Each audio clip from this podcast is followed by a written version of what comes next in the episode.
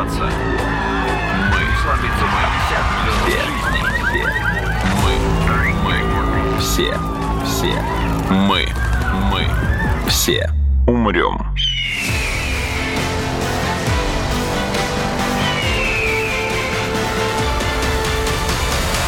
Мы все умрем.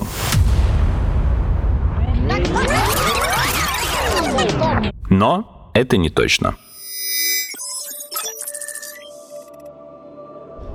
Здравствуйте, это подкаст «Мы все умрем, но это не точно», где мы с научной точки зрения обсуждаем, что готовит Земле и людям обозримое будущее.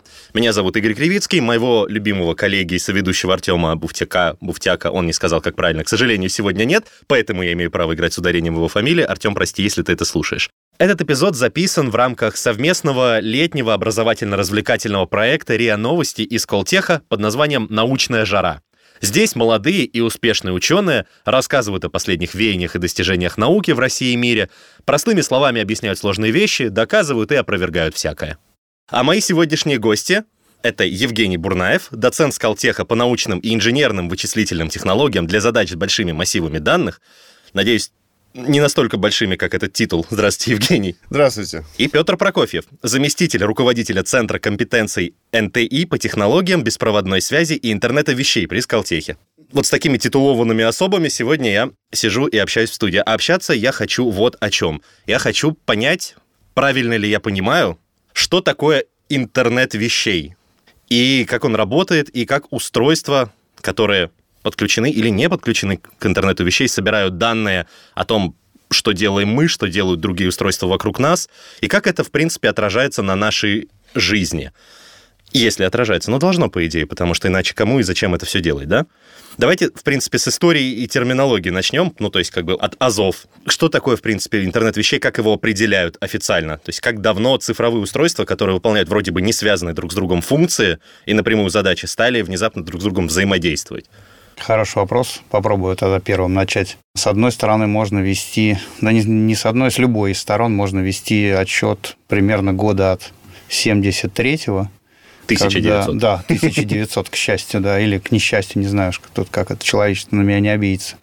Когда, э, если мне не изменяет память, в Чили создавалась вот первая система управления, собственно, экономикой государства, как раз основанная вот на таком ныне ставшим понятием интернет вещей, то есть на сборе данных о состоянии предприятия, о состоянии э, некой экономики, да, экономических составляющих, и попытка, собственно, управлять этим ну, в известном смысле, в реальном режиме времени вот на тот момент. То есть это в какой-то веке не военная технология? Я думаю, что она, как все, имела двойное назначение.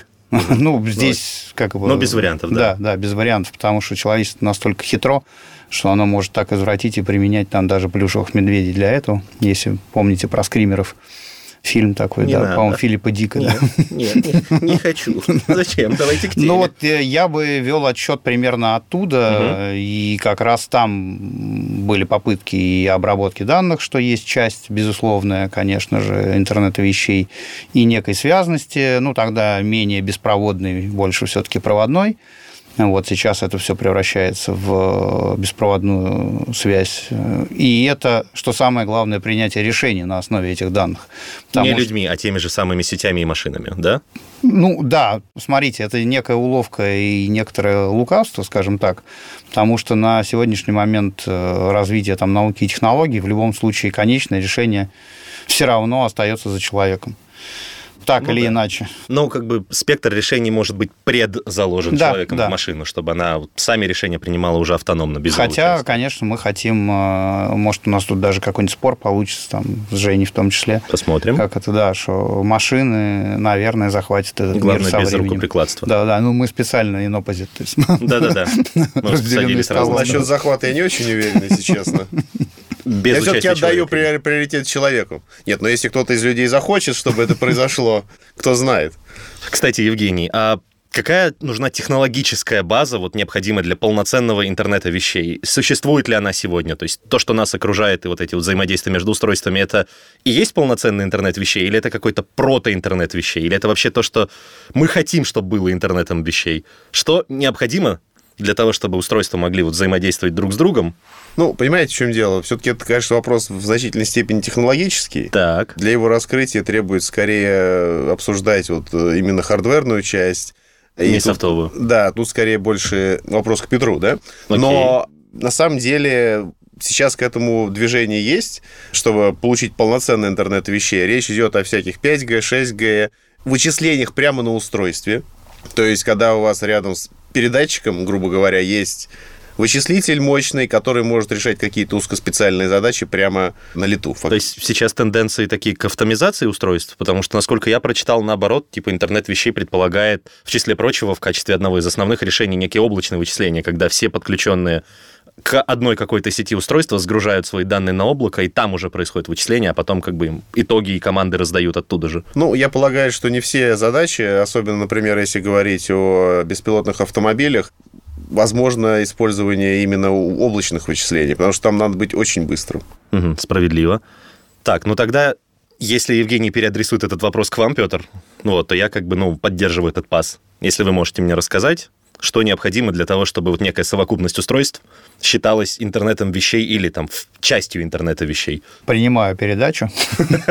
Соответственно, здесь Жень совершенно точно отметил, что все-таки вот то, что называется edge computing, да, или там пограничные вычисления, они есть сейчас довольно важная составляющая интернет-вещей. Интернет-вещей в целом это совокупность, ну, скажем так, сил и средств, которые как раз и приводят нас вот к принятию этого решения. Ну, либо человеком конечным, да, бенефициаром этого решения, ну, либо машиной, если ей это дозволено в рамках э, тех условий, в которых это существует.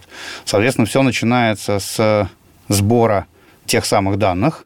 Это может быть достаточно простая и самая базовая вещь, ну, там, сбор каких-то параметров вида температуры, давления, я не знаю, цвета э, или еще чего угодно. То есть какие-то средства измерения. Ну, то есть средства измерения, это любые там датчики, актуаторы, какие-то сенсоры. Ну, то есть датчик от сенсора отличается в данном случае наличием какого-то мозга э, внутри у одного или просто прямой передачи какой-то там какого-то параметра снимаемого. Ага. Обычно это все меряется в каких-нибудь попугаях, а дальше есть задача именно преобразования. Поэтому вот без этого самого пограничного вычисления точно не обходится в большинстве случаев. конечно, проблема с калибровкой очень большая. И это тоже, да, да, да. Дальше Например, есть вот эти да. все нюансы, которые вот именно в калибровке, именно в правильном, скажем так. Которая вот, автоматическая, вообще говоря, идеально. В идеальном Да. случае должна быть. Совершенно верно. Это, то есть, устранение погрешности, да, или... И это и устранение погрешности, это и правильная своевременная передача именно того параметра, который вот в моменте сейчас присутствует, чтобы это не было там какой-то неверной, скажем так, э, температуры или неверной интерпретации этим датчиком в, в момент. Ну, плюс еще, ну, давайте так, на бытовом уровне. Вот если вы пользуетесь запястными часами с э, пульсометром, Так. и когда-нибудь сравнивали это с нагрудным датчиком, вот... э, Ни разу не было, но- Ну, вот я это сравнивал, вот Жень, наверное, тоже там в своих, как это, спортивных Две большие разницы. Две большие разницы, как говорят у нас в Одессе.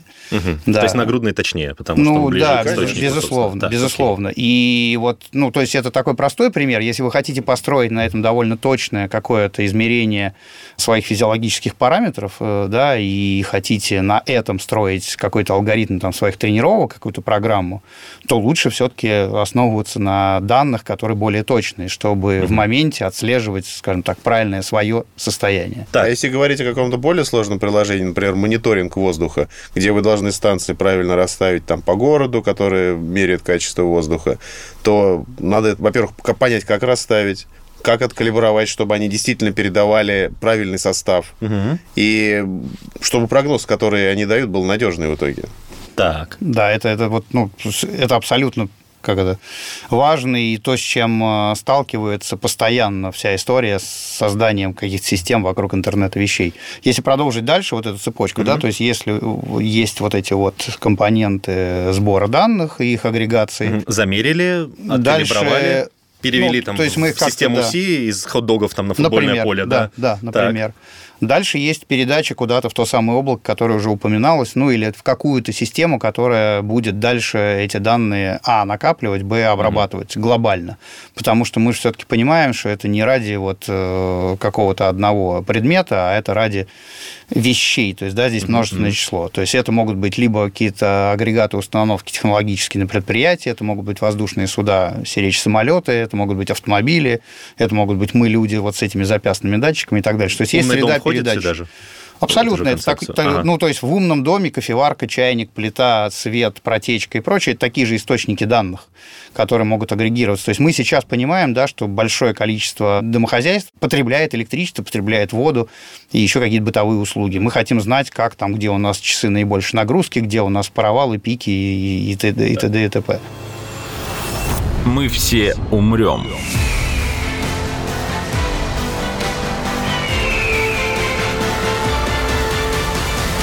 Но это не точно. Два уточняющих вопроса. Первое. Может ли маленькая автономная, но сеть из устройств считаться интернетом вещей? Или они должны быть подключены, ну, именно к интернету, к некой глобальной сети обязательно, чтобы быть в интернете вещей. То есть, если у меня вот автомобиль и вот все подключенные к нему, там, не знаю, телефон, Bluetooth магнитола, там, колонки, дымоуловитель, все датчики какие-то и так далее, но это как бы система из многих устройств, но автономная от, окружающей, от окружающей среды, там, от окружающих других приборов и устройств. Это интернет вещей такой локальный ну, или нет? Ну, если как, по признаку наследования, да, то есть вот система под система под система, то, угу. конечно, можно называть ее То, как, как раньше называли устройство Slave Master, а сейчас пытаются переименовать, потому что толерантность. Ну, да, мы здесь как сейчас толерантность отбросим в понятном смысле, но глобально все-таки интернет вещей – это вот всеобъемлющий сбор mm-hmm. данных и информации, и почему там эти страхи, с одной стороны, про этот там Skynet, а с другой стороны, всякая кибербезопасность реально практически вопросы поднимает, потому что это все-таки глобальная история. Это не обязательно публичная сеть интернет. Вот э, то, что сейчас происходит, например, с сетями нового поколения 5G, вот там э, об этом особенно сильно заговорили ввиду вот этой массовости подключений.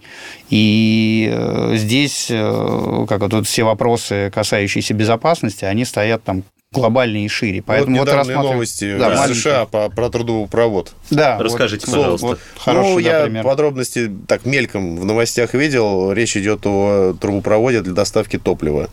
Так. И говорят, пишут, что некие хакеры похитили данные. Вежливые хакеры без да, опознавательных и... знаков, да? Не, ну давайте не будем. Давай, давайте не будем набрасывать. Хорошо. Ну и за счет этого, значит, потребовали за возвращение этих данных денег. Угу. Работа трубопровода была поляризована, потому что он автоматически управлялся в значительной степени. И там такой был некий, пишут, по крайней мере, что некий локальный кризис с бензином. Ничего себе. То есть такое может происходить на самом деле, ну, получается, вот. да. Ну, видимо, люди, которые обслуживают это большое техническое сооружение, они недостаточно думали о безопасности, скажем так. Угу. Это мне напоминает случай. Много-много эпизодов назад в этом же подкасте один мой гость мне рассказывал про то, как а, злоумышленники как-то взломали сервера склада Amazon. Сам сервер был защищен очень хорошо, но под системой его, кусок сервера, который отвечал за вентиляцию и там систему температуры регулирования температуры, у него был пароль что-то вроде 0000. И вот взломав, Легко. да, и взломав его, они получили доступ уже через него к основному серверу. Вот как раз об этих маленьких каких-то таких второстепенных системах часто забывают, и в итоге получается то, что вы сказали. Ну, это, в принципе, история не то, чтобы прям вот именно про интернет вещей. Это, в принципе, история про любые сложные системы устройств. Или целом, именно это есть ну, какая-то специфика вот для интернета вещей? Ну, скорее, характерная? это все-таки, да, это такая общая история, но вот эти страхи и вообще, вообще говоря, оправданность безопасности, о которых Петр упоминал, вот просто пример, что они могут реализоваться в целом. Кошмар.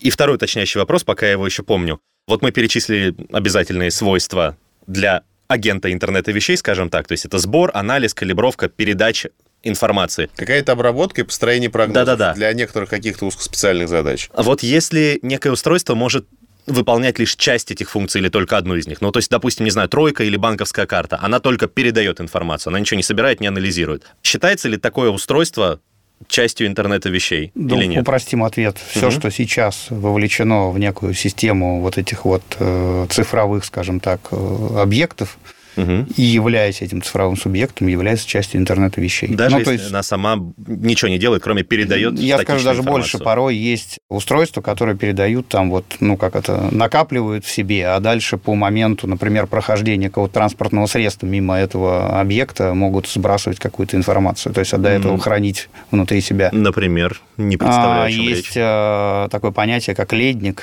как его называют нефтяники, а по-русски это ледник. А, ну, то есть окей, намораживаемый самый, да, вот э, дорожное полотно угу, в вечной мерзлоте.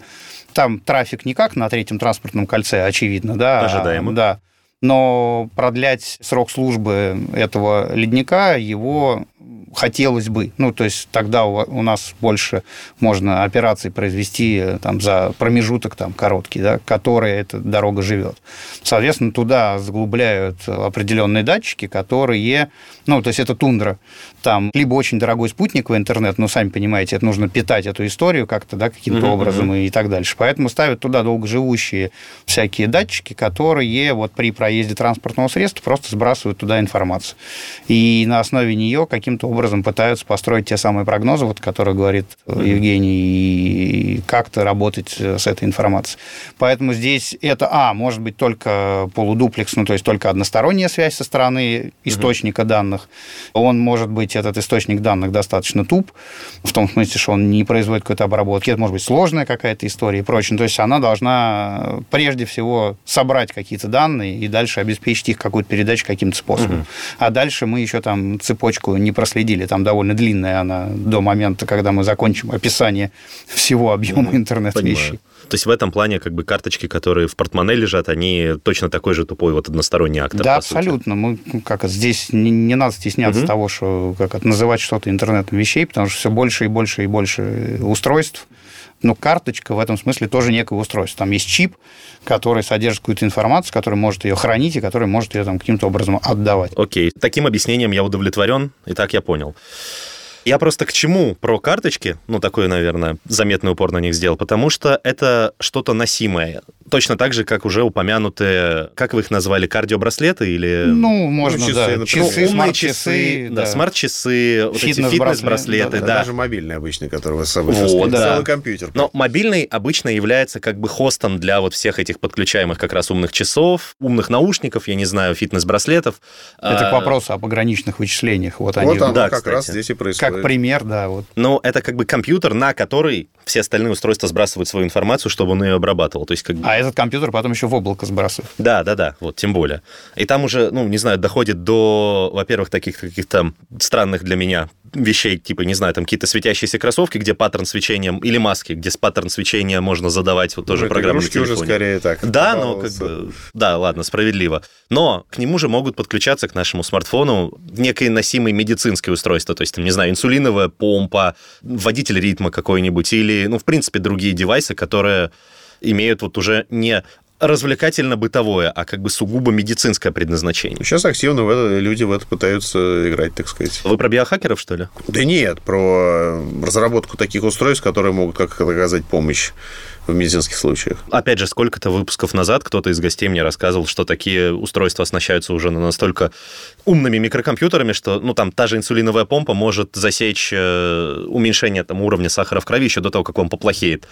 И там сразу. Так это как раз э, вот то, о чем Женя говорил, это прогноз, это умение mm-hmm. на стороне. Вот, вот он, как это edge computing, вот они, граничные вычисления. То есть там зашит алгоритм, который вот разрабатывается с помощью интернета вещей. И, собственно, этот алгоритм, и производя те самые вычисления на основе вот мгновенных данных, потому что он построен на длительном сборе и обработке и последующем выстраивании, скажем так, своей работы на исторических данных, да, которые длинно-длинно, вот та самая, ну, назовем ее big data, а дальше это в моменте работающий, то есть по поступлению внешнего сигнала здесь и сейчас, собственно, и дается этот прогноз, и он говорит, что я вижу по параметрам, что это там отклонение от нормали, или я вижу, что там вот что-то изменилось, а это, как правило, ведет вот к этому. Ну, я так очень упрощенно. Ну, то но... здесь есть очень много аспектов. Во-первых, это, с одной стороны, вы можете можете по большому числу людей собрать большую выборку где-то, построить какую-то общую модель. Дальше эта модель сгружается к вам условно на телефон, где она адаптируется, достраивается под данные конкретного человека. Здесь еще также есть другие аспекты, например, аспект, связанный с э, тем, что вы данные держите в каких-то разных местах, по разным причинам вы не можете их собрать в одном месте. Ну, например, те же медицинские данные, ими владеют разные госпитали. И они не всегда хотят ими делиться. Ожидаем. Но, соответственно, сейчас есть разные подходы, которые позволяют вот эти самые предиктивные модели обучать так, когда данные не собраны в одном месте, а происходит обмен, ну, некоторыми специализированными там, такими сигналами по специальному алгоритму, так что вы модель где-то вот у себя на сервере обучили, и дальше можете ее пользователям передавать. При этом данные, по которым она, так сказать, тренировалась, они там могут быть разбросаны по миру, вообще говоря. Мы все умрем.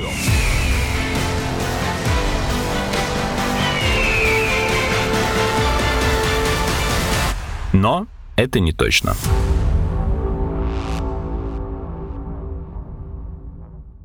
Но вы сейчас подыграли моему следующему вопросу, потому что... Спрогнозировали. Практически.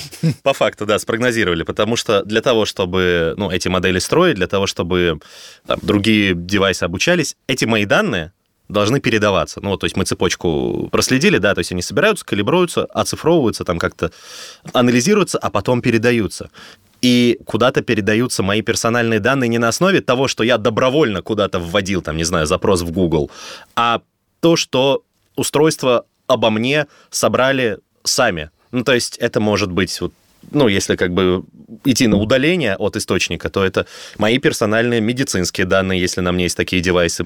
Данные там о моей ежедневной активности, там перемещение, там сожженные калории, количество шагов, где я был и так далее моя рутина, которую фиксирует устройство вокруг меня. То есть, не знаю, если у меня умный дом, там, во сколько и, и где я включаю свет, завариваю кофе, какой температуры я там люблю душ и так далее.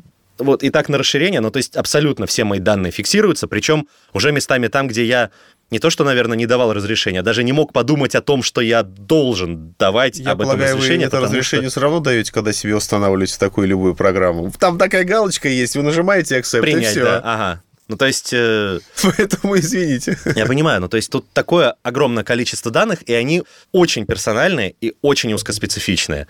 Ну, то есть, когда уже случится такое, что, я не знаю, умная кофеварка свяжется с умной машиной, умная машина такая, ой, вы не успели выпить свой любимый эспрессо сегодня, а давайте я построю маршрут через забегаловку, где готовят кофе ровно так, как вы любите. Ну, понимаете, наверное, технически даже определенные аспекты этой истории уже сделать можно, просто я полагаю, что экономически они еще пока не выгодны в значительной степени. Мое мнение на текущий момент. Угу. А можете, ну, как бы обе половины этого тезиса чуть расшифровать? Ну, ну какие-то вот такие истории, о которых вы сейчас сказали, что там, давайте я перестрою маршрут, чтобы через любимую забегаловку и так далее. Ну, наверное, можно было бы придумать какие-то такие вот правила, которые как-то для каждых людей подостраивались, там любимый маршрут еще что-то. Просто это некоторая работа. Она пока еще не полностью автоматизирована. То есть нельзя там нажать кнопку и какой-то специальный алгоритм сам все выдумает. Здесь придется увлекать человека, который будет какие-то сценарии продумывать все-таки. Хотя они частично будут, так сказать, на данных э, обучаться адаптивно. Вот. То есть технически а, это реализуемо сегодня Технически уже, это да. уже до некой степени реализуемо, но все равно придется вовлекать человека. Развлекается человек, то есть это не полностью автоматизированный процесс, чтобы такие сценарии нагенерировать, и дальше вам предлагаются они, угу. значит, это будет уже стоить каких-то, ну, скажем так, больших денег. А раз так, то вопрос экономической выгодности. Но я полагаю, что пока еще это не совсем экономически выгодно, нет какой-то монетизации от такого типа э, сценариев. Ну, это я вот сейчас... Вот Почему? Такой, это да. же по факту реклама. Ну, то есть, это я, ну, может, такой пример привел не совсем очевидный, хотя это хороший пример именно такой нативной рекламы скорее. Но в любом случае, ну, то есть, мне могут подстраивать рекламу, предлагать рекламу, еще более под меня подогнано. Слушайте, а ведь хорошая идея, да? Может быть, надо обратиться, значит, э, открываешь ты карты какие-нибудь, да, угу. простраиваешь маршрут, а некоторые кофешоп, так сказать, приплатил, и твой маршрут проходит через него. Я соглашусь и, на скромные и, 2%, и, и, как и, когда, и когда ты проезжаешь, значит, тебе сразу такая красная кнопка «Заедь». На самом деле, я, ну, когда-то достаточно давно уже, правда, но читал, что, по-моему, где-то в США, вот в рамках эксперимента, по крайней мере, одна из телефонных сетей ввела такую вещь, что, ну, они отслеживали частые перемещения людей, ну, то есть как бы по перемещению телефона, и если они часто проходили там одним и тем же маршрутом мимо какой-то одной и той же забегаловки, то партнерские для этой сети забегаловки или кофейня, в этот момент там человеку проходило уведомление, что а вы там в 20... Verizon. Э, да. Если вы помните этот кейс. Мы даже делали похожий кейс, только не с помощью мобильных сетей, что делалось с Verizon, а с помощью Wi-Fi сниферов. Ну, а, есть... типа я подключился, я Нет, почуял Wi-Fi. Вам там... не надо подключаться. Ну, Еще раз, здесь... В зоне э, доступа оказался Wi-Fi, Давайте да. так, вот в ваших сентенциях относительно того, что вот собирает все больше информации, о нас, и вот, значит, это некая виртуальная какая-то сеть облачная, что-то о нас все больше знает. Это и так, и не так. Я не с точки зрения Skynet или того, Не-не, законно я- это или нет. я- Меня просто, ну, как бы немножко пугает количество Я- я информации, именно- которая я обо мне о- о страхах, знает они- мир. Это Да. такая большая свалка, я вам честно да, скажу. да. Я ну, то есть, понимаю. во-первых, Ну, как большая на свалке и часть... золото добывают. Больше, да, но только в каких объемах и сколько надо переработать. Сколько это стоить И будет? сколько это будет стоить? Здесь, смотрите, во-первых, большая часть этой информации все-таки анонимизирована механизирована. То есть она не всегда э, вот напрямую, как это может идентифицировать вас непосредственно. Мгм. То есть понятно, что можно там сказать пол, возраст, плюс-минус, категория, причем возраста, да, не точная. Вот, некие какие-то паттерны, привычки и прочие вещи, но там где-то это, наверное, там может помочь. По поводу страхов, э, если помните относительно недавнее время мобильной связи, вот, но я просто э, довольно долго потратил в своей жизни на работу в мобильном операторе, то каждый второй приятель не из этой, скажем так, среды непременно меня спрашивал, ну что, меня-то слушают? Я говорю, тебя, не конечно, это. да. Ну, то есть вот сейчас, когда там закон Яровой вводили и прочее, да, что вот будут собирать данные, вот сейчас там с WhatsApp, та же вот петрушка начинается, что собирают данные, нас всех будут слушать, нас всех будут ловить. Соответственно, вот э, эти все страхи, они понятны, там, людские, они ясны, но с точки зрения некой работы самой системы, я в поддержку тезиса от Жени, что это должно быть все настолько, а, экономически целесообразным и настолько работающим, ну, потому что, хорошо, кафе – это все здорово, вот, э, но бизнес-кейс должен сходиться. Вычислительные мощности, чтобы обработать реально большие данные, нужны реально большие. Мгм. Ну, вот у нас есть, например, там суперкомпьютер, там, JARES, да, который, значит, мы используем в э, Сколтехе. И это очень дорогая штука, ну, реально очень дорогая. И все это вот пустить, скажем так, не на благо науки, ну, такое фундаментальное, а, А на просто... рекламу? А просто на рекламу, ну, знаете, такое.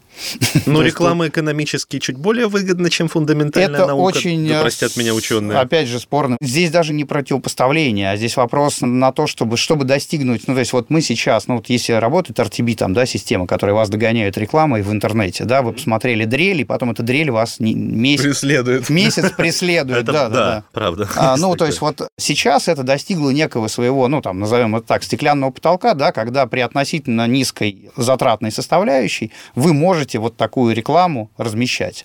Следующий дальнейший шаг по персонификации он существенно удорожает. Ну, то есть, грубо говоря, знаете, как вот принцип 80 на 20 там, да? Да-да-да. То есть вы сначала делаете на преодоление, значит, определенного объема какой-то задачи, то есть 80%, 80% объема задачи тратите 20% своих ресурсов, а потом должны ровно наоборот вот такое количество Ос- на ресурсов оставшиеся на 20%. оставшиеся 20% потратить. То есть это вот как раз про, про эту целесообразность. Поэтому страхи, они ясны, но в целом, как это, если люди становятся все более образованными, то они должны понимать, что это ну, имеет всегда свою цену и свои какие-то вот, ну, как бы технические составляющие. То есть вас пока точно не слушают.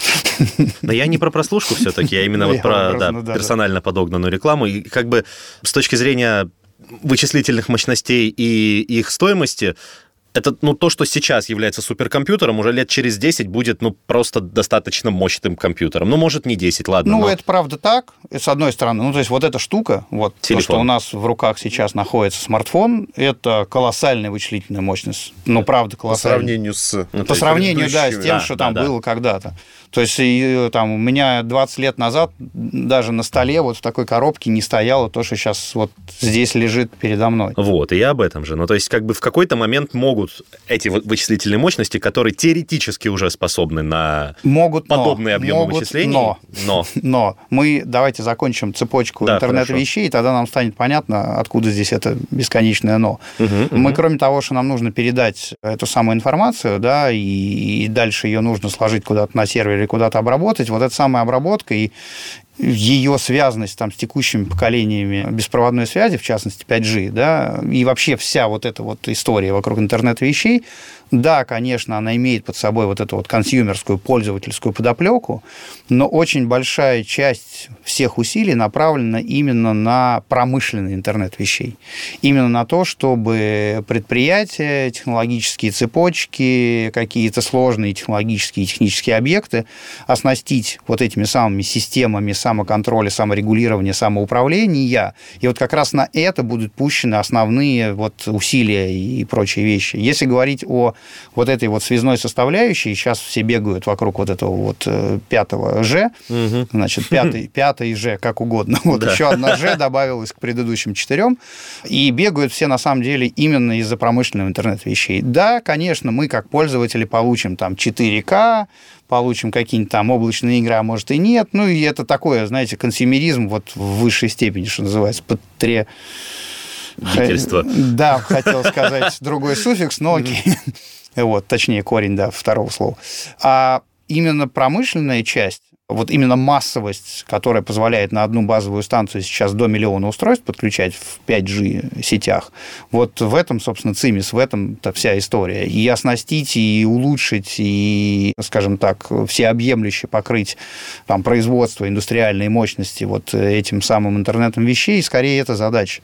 Поэтому там бояться, пугаться пока в меньшей степени следует. То есть там заводы какие-то... Заводы, пароходы, самолеты, машины, Глобальные города. экологические экологические какие-то эко- Все, что экозаменители. Да, да. Городские транспортные стру... Все, инфраструктуры. вообще вот мониторинг, например. Все, Эко- эко-мониторинг, да, да, вот, слово огромная, искал, да. огромная просто пласт и огромная история. Мгм. Управление, я не знаю, удаленно каким-нибудь трактором.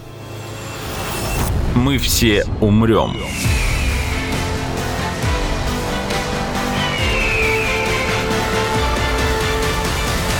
Но это не точно. Где здесь искусственный интеллект? Ощущение, что он должен быть. Ну, я вот просто приведу пример. Дело в том, что сейчас прозвучало слово экомониторинг. Так. Вот. И я упоминал в начале нашей беседы про мониторинг качества воздуха. Мгм. Городской, да? Да, ну, например. Мгм. Соответственно, как эта задача условно решается? Значит, у нас есть какие-то устройства, которые это самое качество меряют, передают. То есть мы, у нас есть источники измерений, Они точечные. Химсостав, да, в разных Ну, местах да. условно замеряют. Теперь мы что должны сделать? Мы должны спрогнозировать локально погоду, как будет она меняться со временем, как у нас происходит в соответствии с этой прогнозом погоды распространение вот этого шлейфа, то есть вот этого какого-то потенциально химического, может быть, загрязнения. Для решения каждой из этих задач требуется, на самом деле, очень дорогое вычислительное моделирование. И вот для того, чтобы это моделирование сделать вычислительно эффективным, то есть быстро вы смогли спрогнозировать, как происходит распространение вредных какого- каких-то веществ, загрязнений, искусственный интеллект как раз здесь может помочь. В анализе Big Data. Да. Мгм. То есть, во-первых, это построение каких-то быстрых локальных прогнозов погоды, раз. Для того, чтобы взять какой-то глобальный прогноз погоды и его уточнить на конкретную местность, на какой-то городской каньон. Ну, когда я говорю городской каньон, я имею в виду, значит, вот эту систему высоток, между Да-да-да-да. которыми какие-то очень специфические течения ветров, например, происходят.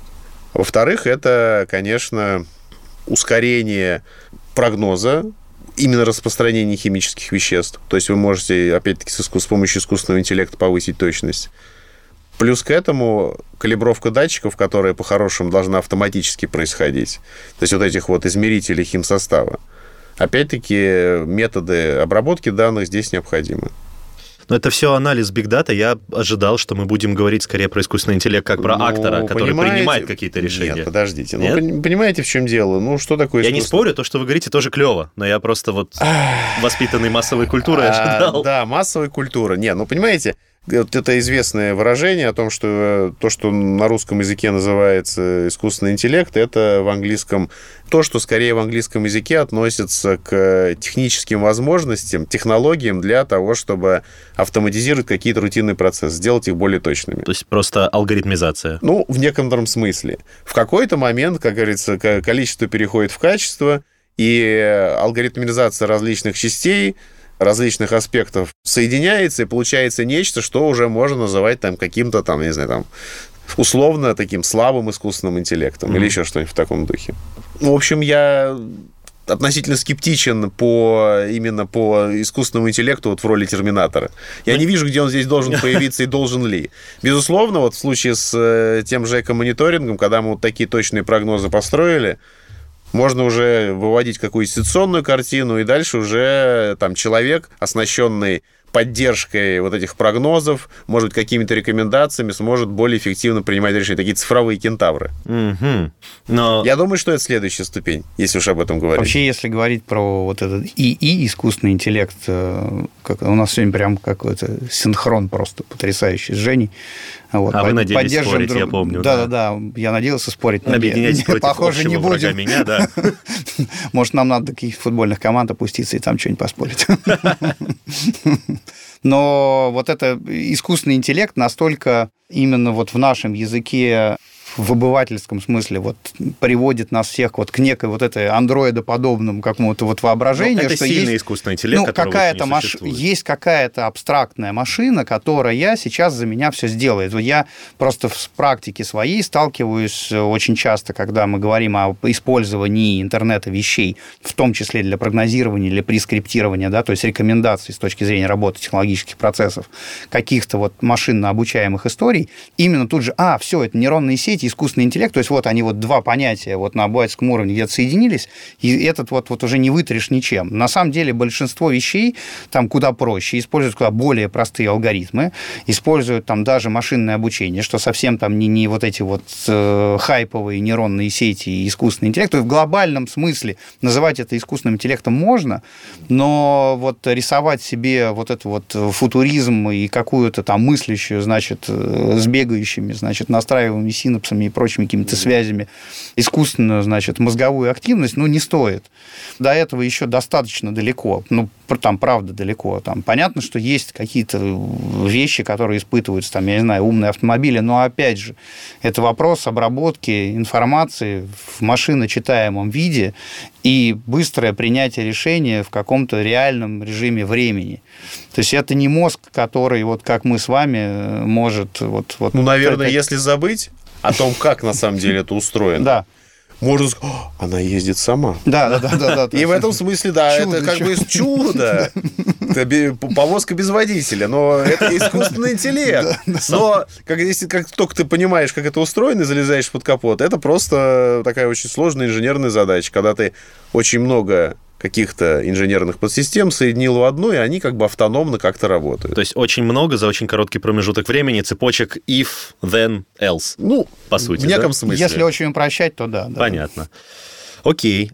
В 2008 году Национальный разведывательный совет США отнес интернет вещей в категорию подрывных технологий и указывали, что ее повсеместное и незаметное для потребителей превращение в интернет-узлы, там, всех абсолютно вещей вокруг, вплоть до там бумажных документов, их цифровизации, может заметно повышать риски в сфере безопасности, особенно, ну, понятно, информационной безопасности. Подрывных в каком смысле? Ну, типа у них есть э, подрывные технологии, есть некий список подрывных Прорывные технологий. вы имеете в виду? Нет, именно подрывные, те, которые подрывает. Да. Устои. Устои.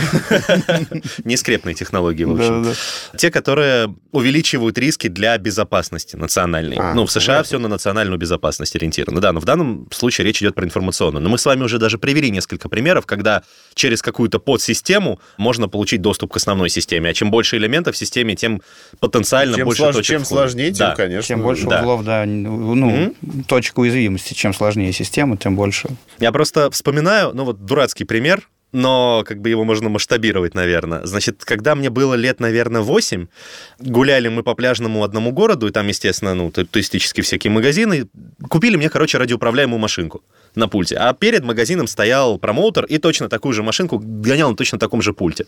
Мой папа хитро подмигнул, достал пульт от моей машинки и перехватил управление от его машинки. Он стоял, таращился, не понимал, что происходит, пока перед ним вот эта вот жужжалка кренделя выписывала как бы смех смехом, но это было давно, но как бы если масштабировать, и в принципе распространение интернета вещей приводит к, ну, должно, точнее, иметь в себе какие-то единообразные элементы, какая-то должна происходить унификация, иначе все это будет. Стандартизация. Да, стандартизация, да, иначе все это будет безумно дорого и безумно неэффективно. А при наличии некой стандартизации могут быть и какие-то стандартные методы использования, наверное, этих э, устройств, может быть даже без э, ведома или желания владельца. Ну, то есть, как, к примеру, я читал про схему мошенничества, когда везде распространились эти карты, э, ну, электронные, сразу стали в толпах тереться люди, у которых что-то вроде кассового терминала и они там, ну, то есть ходят и трутся об людей в надежде, что у кого-то там не стоит пин-код на снятие крупных сумм или, в принципе, не стоит пин-код на снятие.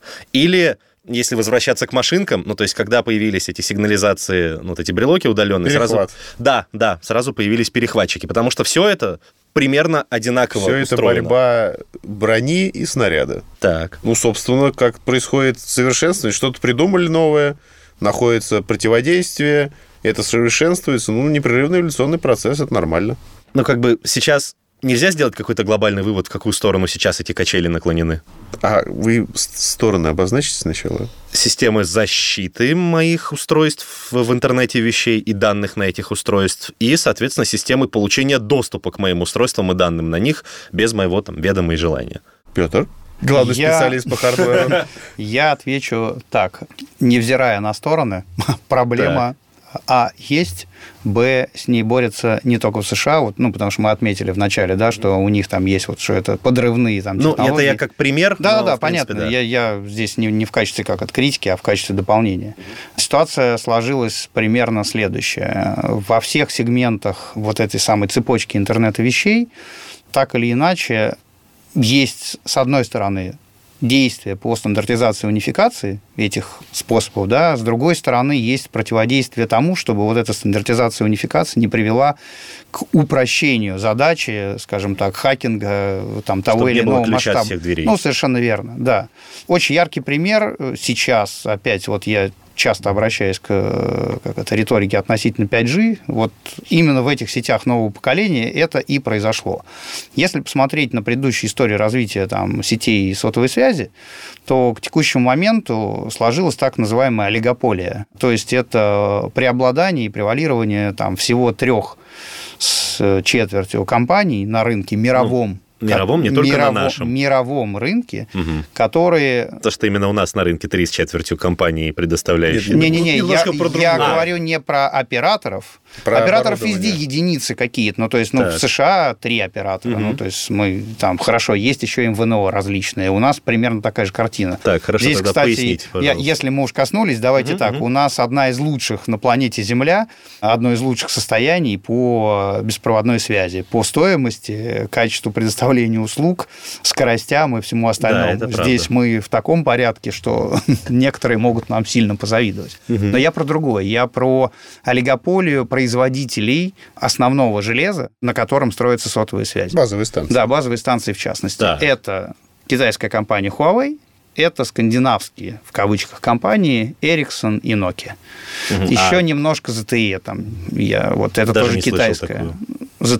М, могли, наверное, слышать. ну, может но быть, окей. как-то вскользь, окей. Окей. Вот эти компании производят все для построения сетей мобильной связи. Ну, в частности, вот базовые станции. Мгм. Это основной, ну, один из основных компонентов. Они производят в том числе и ядро сети, они производят различные периферические устройства, которые об- обеспечивают эту сеть и так дальше.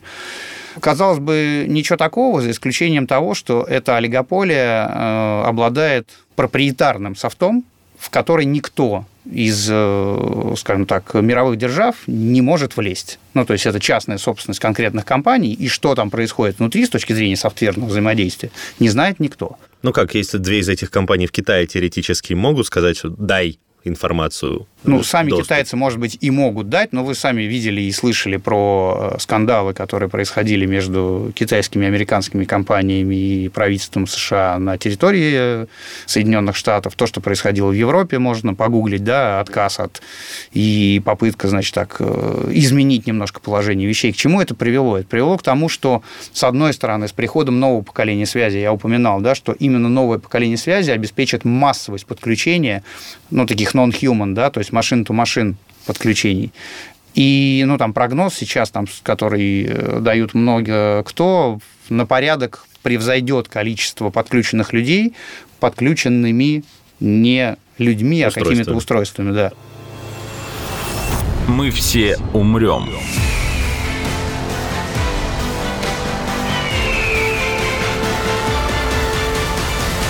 Но это не точно.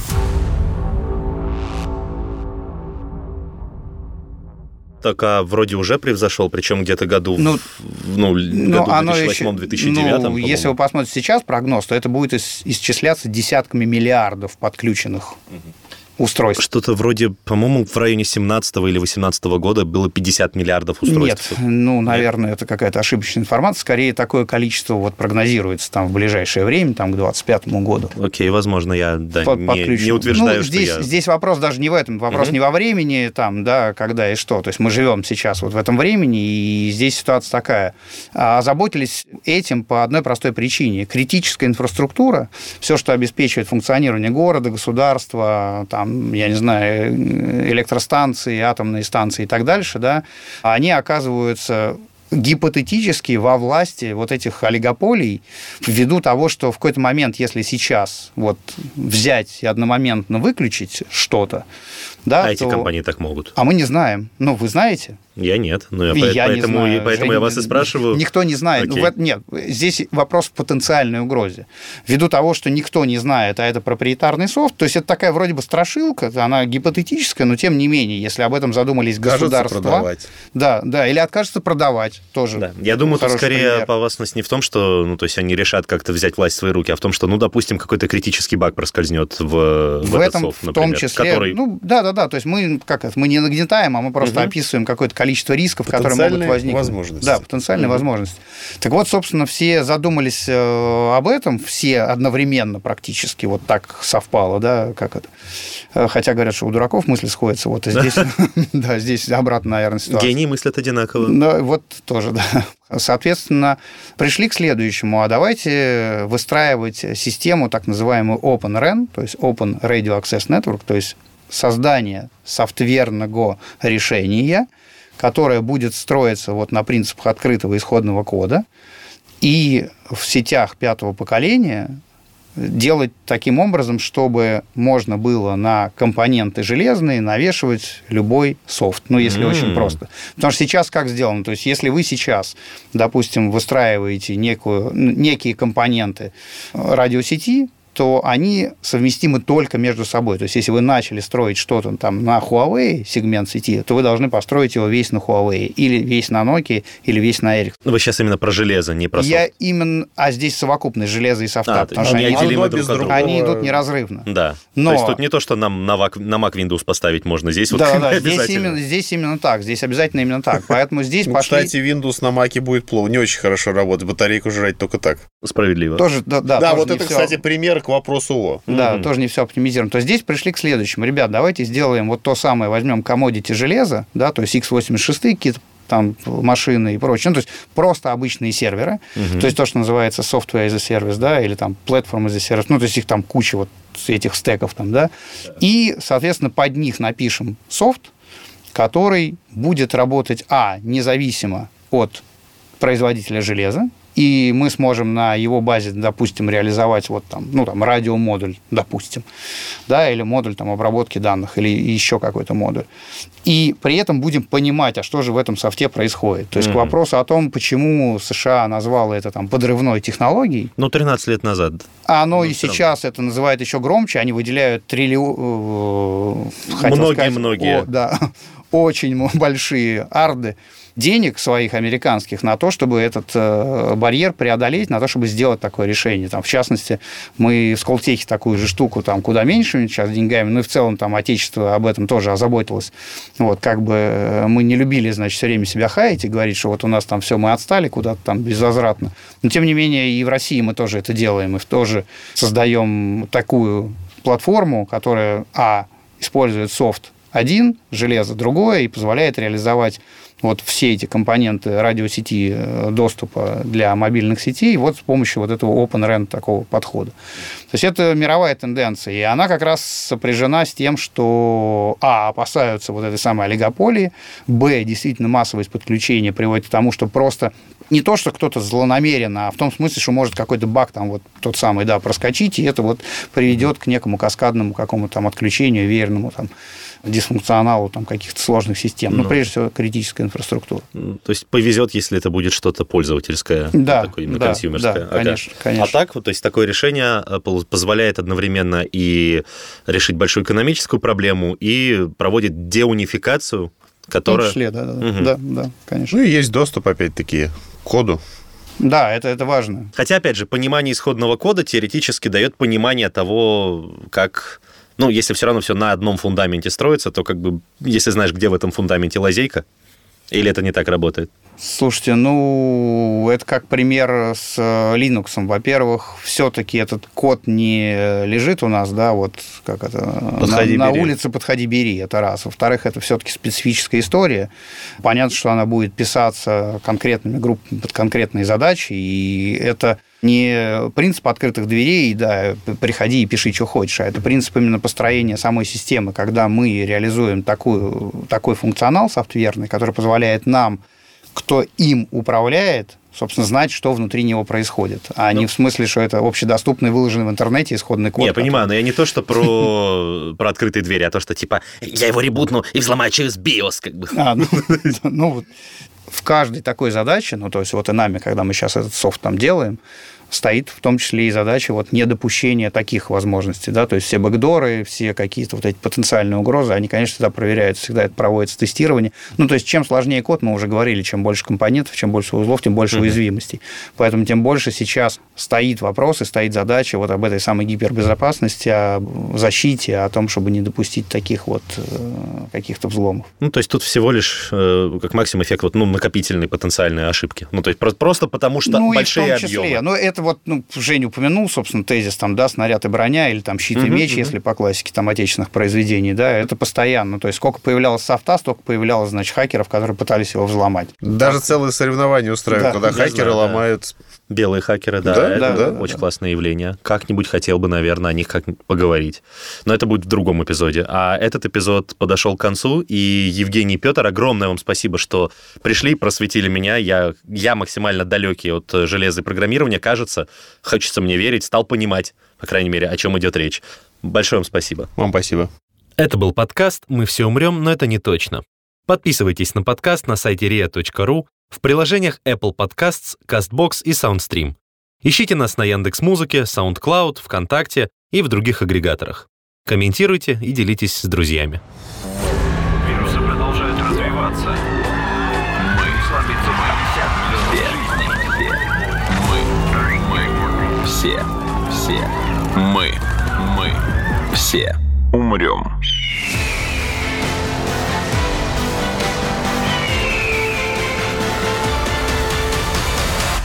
Мы все умрем.